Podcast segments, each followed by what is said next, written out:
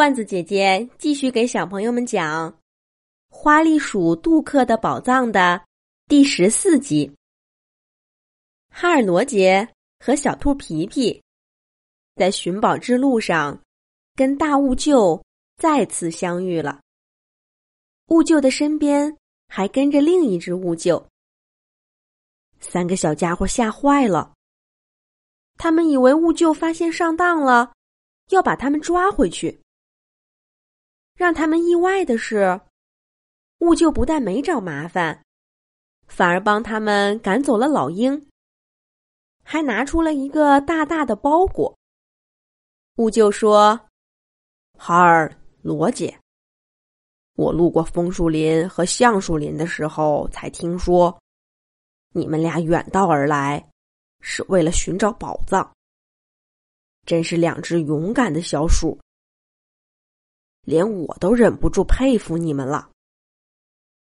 这个包裹是你们的妈妈托我带来的食物，给你们路上吃的。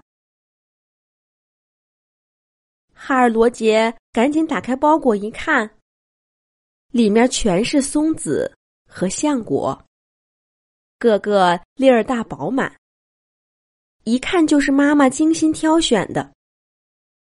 在食物短缺的秋天，想找出这样的果实，并不容易。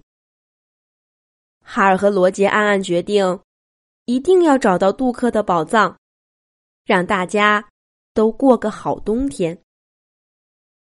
可愿望是好的，现实却总是有许多麻烦。哈尔、罗杰和小兔皮皮背好背包，正准备跟大雾鹫告别。继续往前走，却发现前方的草地上有一大片碧蓝的湖。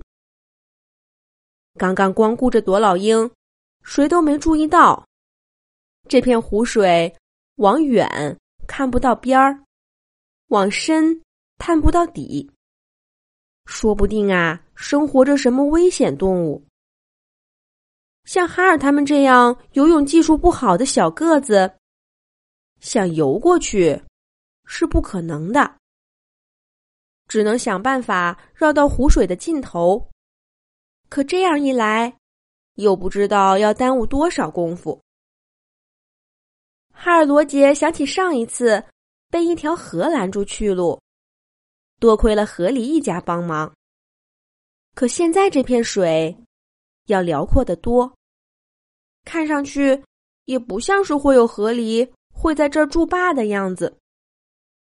哈尔看看罗杰，罗杰看看小兔皮皮，大家都没了主意。这时候，雾鹫说话了：“让我来送你们一程吧，我用爪子抓着你们，飞过这片水，看到陆地了，再把你们放下来。”灰松鼠哈尔想起了之前被雾鹫抓起来的可怕经历，赶紧摇摇头说：“这不行不行！万一你没抓紧，在水面上把我们放下来，我们就没命了！不行不行！”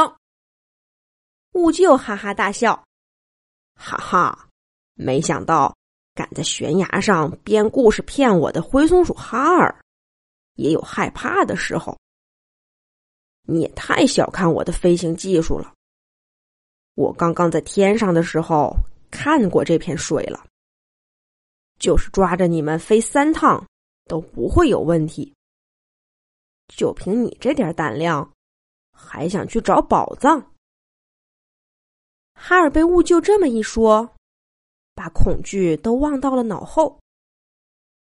灰松鼠哈尔挺着胸脯说：“有什么不敢？你抓我飞过去就是了。”雾鹫又看看罗杰和小兔皮皮，你们俩呢？罗杰和皮皮，你看看我，我看看你，现在也没什么别的好办法了。罗杰和皮皮点点头说：“我们敢。”雾鹫大笑一声，这才是勇敢的探险家。他转头看向自己的伙伴娜娜，娜娜冲他点点头，然后两只兀鹫就分别抓起了哈尔罗杰和小兔皮皮，呼的一声，飞向了空中。急速飞行带起的狂风，在三个小家伙的耳边呼啸而过。两只兀鹫一直向着高空飞，周围的空气越来越冷。哈尔罗杰和小兔皮皮吓得闭住眼睛，缩成了一团儿。飞着飞着，兀鹫渐渐停留在了一个固定的高度。风。似乎也没有那么大了。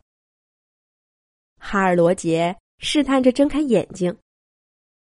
前两次被兀鹫抓起来，路途都很短，又光顾着害怕，根本没敢睁开眼睛看。这一次，哈尔看到了一个崭新的世界。他的身体被兀鹫的大爪子紧紧的抓着，脚下。都是白白的云，从云的缝隙里，偶尔能看到地面。但是因为飞得太高了，所有的东西看上去都小小的。哈尔原来以为的那些快长到天上的大树，现在都跟小草差不多高了。哈尔还隐约的看到了西北面的枫树林、橡树林和红松林。他们曾经走过的那么远的路，现在看上去却那么近。而那一片拦住他们去路的水，也不过就像一个小小的池塘。没想到飞在空中的感觉是那么奇妙。哈尔想叫罗杰和小兔皮皮都睁开眼睛看看这世界。可是空中的风实在是太大了，哈尔根本张不开嘴，就只好一个人静静的看。两只兀鹫终于飞过了那片水面，缓缓的从空中降落，停在了湖对岸的草地上。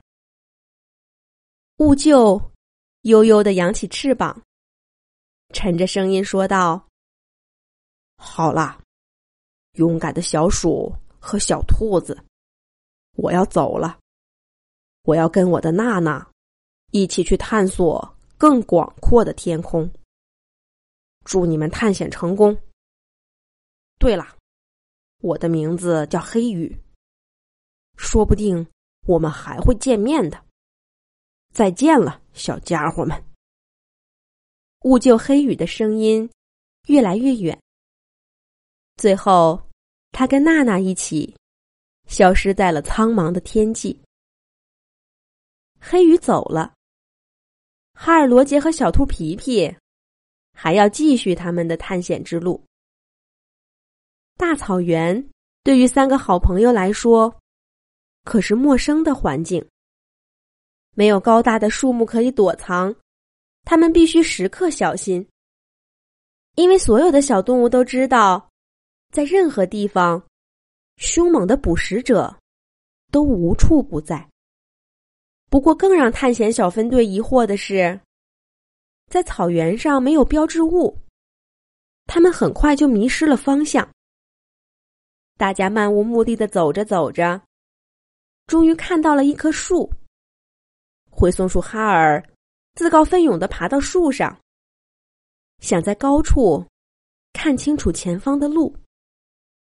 可是哈尔刚爬到树顶，就在树枝中间看到了一个大脑袋，一条长长的舌头从树里伸出来，卷着树叶大口大口的吃着。哈尔吓得差点从树上掉下来。这是谁呢？下一集罐子姐姐接着讲。